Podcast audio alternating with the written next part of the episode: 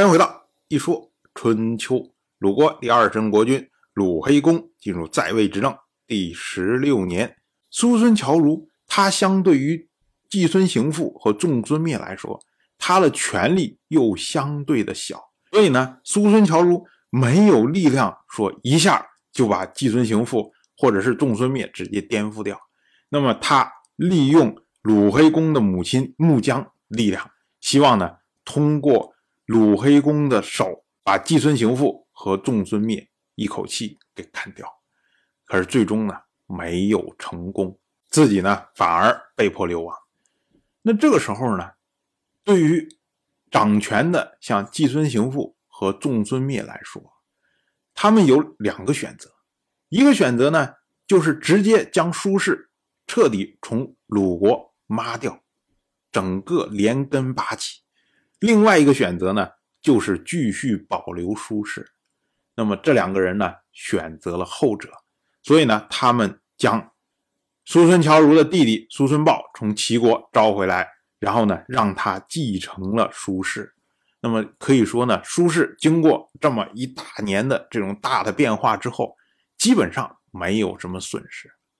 那为什么会出现这种事儿呢？他们为什么不趁便的就把舒氏干掉？这样不就没有政敌了吗？没有人对付他们了吗？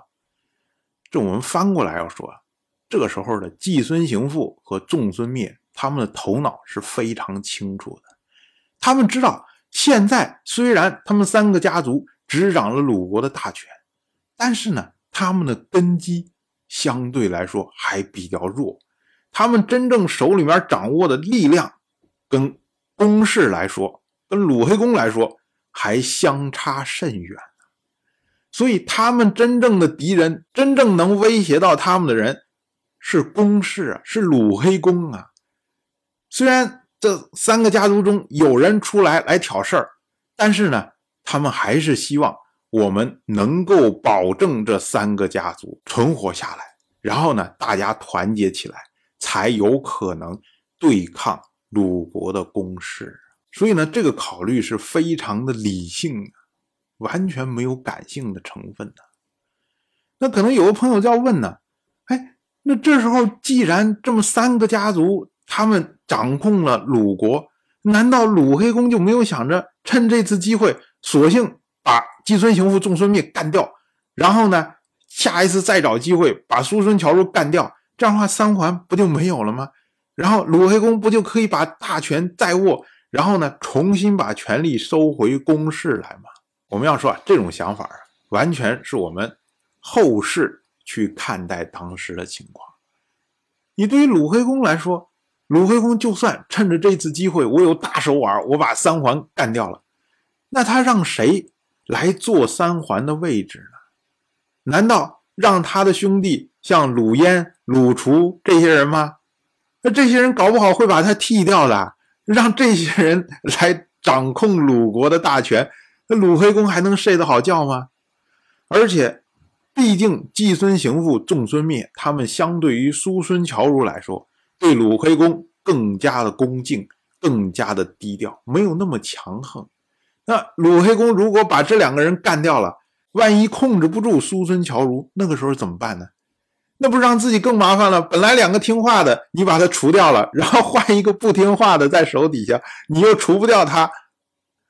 所以呢，对于鲁黑公来说啊，鲁黑公首先希望的是保证自己政权的安全，其次呢，能用一些相对听话、相对恭敬的人来管理他的国家。那这个。对他来说是最省心的结果，所以呢，虽然他的母亲穆姜两次要求他驱逐季孙行父和仲孙灭，甚至呢，晋国那边扣留了季孙行父，那么他呢，都是一意要支持这两个人，就是这个原因。我们再说那位流亡去齐国的叔孙侨如，叔孙侨如其实在齐国混的还不错。他将自己的女儿嫁给了齐国的国君齐桓，而且呢，自己的女儿还受到了齐桓的宠信，还为齐桓生下了儿子。基本上呢，这都让叔孙侨如在齐国的地位是稳如泰山的。但是呢，他在齐国旧态复萌啊，又和齐国国君齐桓的母亲生孟子搞在一起了。然后生孟子呢特别喜欢叔孙侨如，然后就让他的地位等同于齐国的国高二卿。这下叔孙侨如突然一哆嗦，说：“哎呦，这好像又搞到当时跟鲁国的情况一样啊！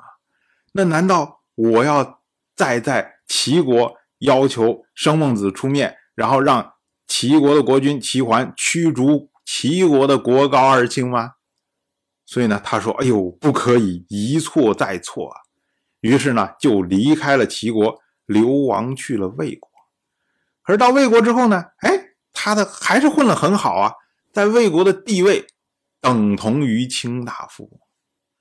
我们要说啊，苏孙乔如这个人呢，那首先他是一个非常蛮横、非常强横的人。之前呢，鲁惠公出兵顺道去朝见王室的天王。这位苏孙乔如就非要自己先跑去，为了能够得到天王的额外的赏赐。后来呢，因为看不惯鲁国的大夫季孙行父、仲孙灭这些人，所以呢就想把这两个人搞死，用了各种阴谋诡计，所以让我们觉得这个人好像不怎么样。哎，但是就是这样的人，走到哪个国家都吃香啊。我们要说啊，这个。春秋时代啊，因为它是贵族的时代，那么这些贵族呢，虽然有的时候可能大权在握、飘飘然，然后呢自己放纵自己、恣意妄为，然后搞得好像非常的恶劣，可是呢，这些人呢，他们从小受到的是完整的贵族教育，也就是他底子在那儿放着呢。一旦环境改变了之后，他哎重新恢复了。以前那个贵族的气象之后，大家就会觉得，哎，这样人，哎，气质不错，风度不错，所以呢，到哪儿都受欢迎。当然，我就这么一说，您就那么一听，感谢您的耐心陪伴。如果您对《一说春秋》这个节目感兴趣的话，请在微信中搜索公众号“一说春秋”，关注我。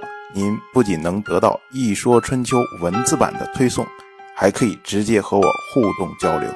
我在那里等待您的真知灼见。